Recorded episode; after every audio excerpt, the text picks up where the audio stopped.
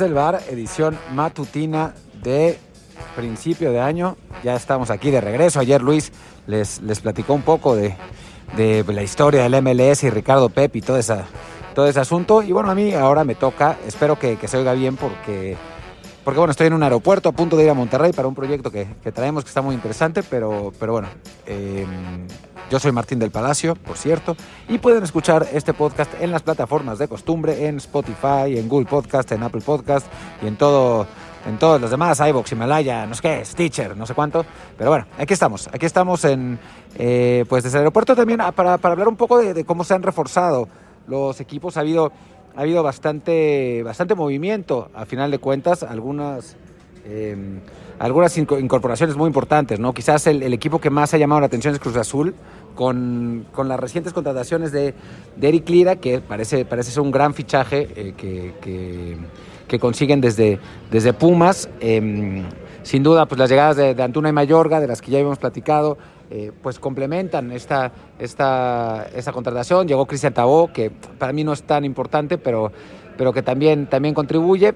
Sí, es verdad que los, los celestes han tenido ausencias, han tenido salidas. Se fue Cabecita Rodríguez, como, como ya sabemos. Se fue Luis Romo, en ese intercambio con Charlie, Charlie Rodríguez, en el, que para mi gusto pierden un poco los celestes, pero bueno, no pierden tanto. Charlie Rodríguez es un jugador joven con mucho, con mucho potencial, con mucha proyección, eh, que puede que puede sin duda servirle a los, al, equipo Cruz Azulino. Digamos que eh, agarran dos por uno entre, entre Charlie y Lira por, por Romo. Ninguno de los dos es tan vertical como, como Romo, pero bueno, pueden, pueden cumplir sus, sus funciones y pueden encontrar, eh, Juan Reynoso puede encontrar flexibilidad en, en la media cancha con, con, estos dos futbolistas, más lo que ya tienes.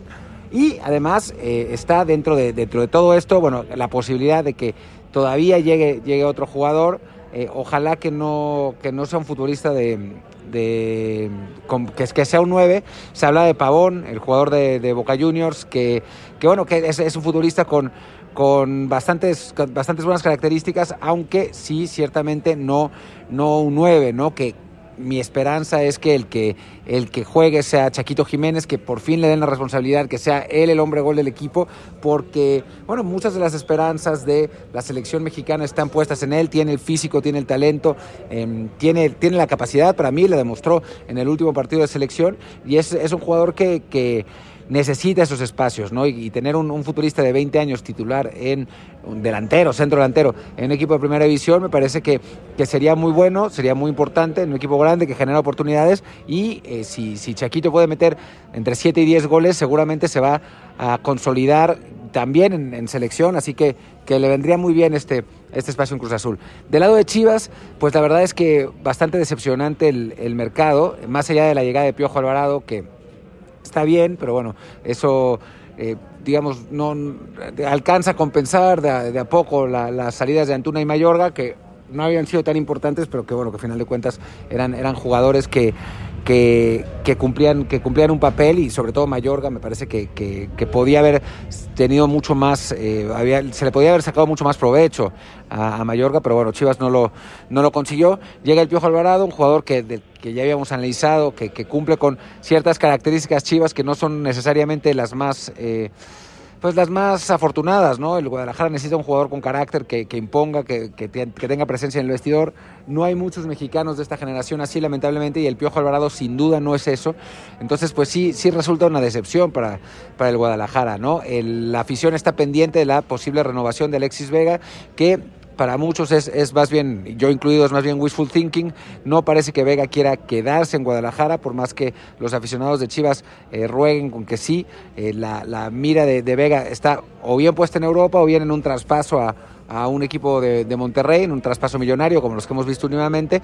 Así que que bueno, eh, va, Chivas necesita, necesita más, ¿no? Necesita encontrar más cosas, porque además no llegó finalmente Rodolfo Pizarro, que era uno de los jugadores por los que más eh, pues añoraba la, afición del Guadalajara, por más que su presente en, Estados Unidos haya sido francamente lamentable. Eh, al final, como, todos sabemos, Pizarro se fue a Monterrey con, con a, seguir armando a estos rayados. Ya, ya terminaremos de, de hablar de rayados, simplemente eh, platicar del de último, entre comillas, refuerzo del Guadalajara, que es ¡La afición! No, no es cierto, parece que es la Chofis López, em, que bueno, ese sí ha tenido una buena temporada en la MLS, parece que Guadalajara lo quiere, lo quiere regresar, la Chofis López quiere regresar, había un acuerdo de palabra con San José para que, para que el, 10 se quedara ahí, pero eh, parece que no se, no se, no se concretó, no, no, no, no se firmó finalmente ese acuerdo. Y entonces eh, la, llegada de la Chofis podría ser útil al Guadalajara si es que realmente el, el 10 dio un paso adelante, ¿no? Y no fue la típica la típica de jugador mexicano que luce en la, eh, la MLS porque pues, nadie defiende ahí y entonces hay más espacios. Chofis pues siempre fue un jugador con una velocidad de ejecución bastante lenta, con mucho talento, pero sin la capacidad de eh, pues realmente demostrar en el, en, el, en el, espacio corto y en México, que se defiende muchísimo mejor que en Estados Unidos, pues puede que le, que le vuelva a costar trabajo a, Eduardo López, ¿no? Así que, que vamos a ver si, si funciona ahí. En el caso de, de Monterrey ya habíamos hablado, la, la, llegada de Rodolfo Pizarro, la llegada de Luis Romo, hacen, hacen a, a, Rayados de nuevo uno de los grandes candidatos al título. La verdad es que la temporada pasada, pese al título de Conca Champions, fue un fracaso para los de Javier Aguirre. Eh, fue, no, no fue una buena temporada, a pesar de tener un plantel plagado de estrellas eh, internacionales, ¿no? Tanto, tanto mexicanas como, como sudamericanas. Monterrey tiene que, tiene que, que responderle a su afición. Es hoy para mí el máximo candidato del título con estas incorporaciones. Creo que, más que la de Pizarro, la de Romo, pero bueno, si a, Pizarro le logran volver a sacar rendimiento, creo que, que podría funcionar. Eh, creo que, que, en ese sentido, creo que Rayados está consolidando un buen proyecto, un buen equipo y su máxima su máximo rival va a ser por supuesto Tigres, ¿no? O sea, Tigres que, que, que quizás no, no haya tenido tantos, uh, tantos refuerzos, pero la llegada de Córdoba creo que, creo que ha sido ha sido importante. Eh, también, obviamente, Jesús Angulo, que puede, que puede funcionar muy bien en, en Monterrey si es que le dan, le dan el, el, tiempo y el espacio. Vamos a ver si les dan, si les dan el espacio, si les dan la posibilidad de jugar. Y si les dan ese, tiempo y si les dan esa, esa, posibilidad de jugar, creo que, que Tigres va a tener un, una buena campaña. Ya, de por sí tenía un, un, muy buen plantel. Y vamos a ver qué tanto, qué tanto jugo le puede sacar Miguel Herrera a este equipo. Los últimos eh, pues, suspiros de Guiñac como jugador profesional en México, que el año pasado no fue tan influyente, pero que sí, sí fue importante.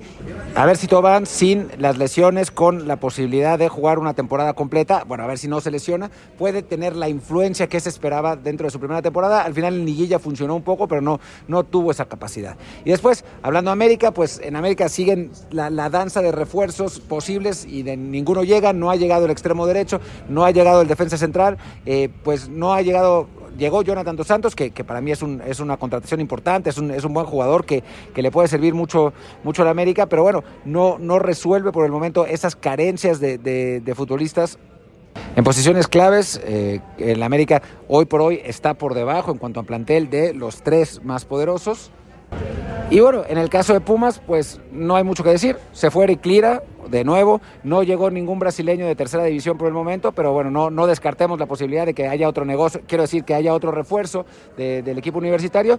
Llega Juan José Miguel, un futbolista de cantera que anduvo bien en la liga de ascenso.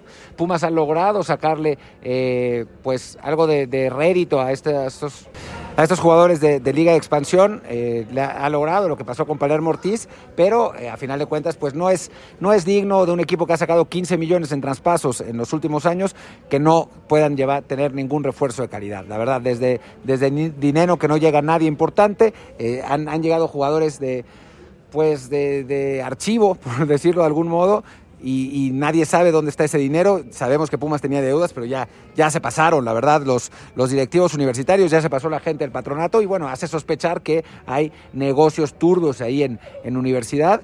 Y bueno, hablar, hablar de otros equipos, el regreso de Leo a, a Toluca con, con, Nacho Ambriz como entrenador le da cierta, cierto caché a la a lo que pueden hacer los Diablos Rojos. León, de nuevo, eh, reforzándose con gente de, Sudamérica. Pachuca, eh, también trayendo un uruguayo de, muy, buen nivel desde Peñarol. Creo que han llegado jugadores interesantes a la, Liga MX. Quizás no los nueve que esperábamos, no, han llegado esos, esos jugadores de ofensiva eh, que, que podríamos esperar, ni tampoco los fichajes de, ni tampoco los fichajes de lustre, como, bueno, ya hablando de, Insigne que llegó en, Estados Unidos a Toronto.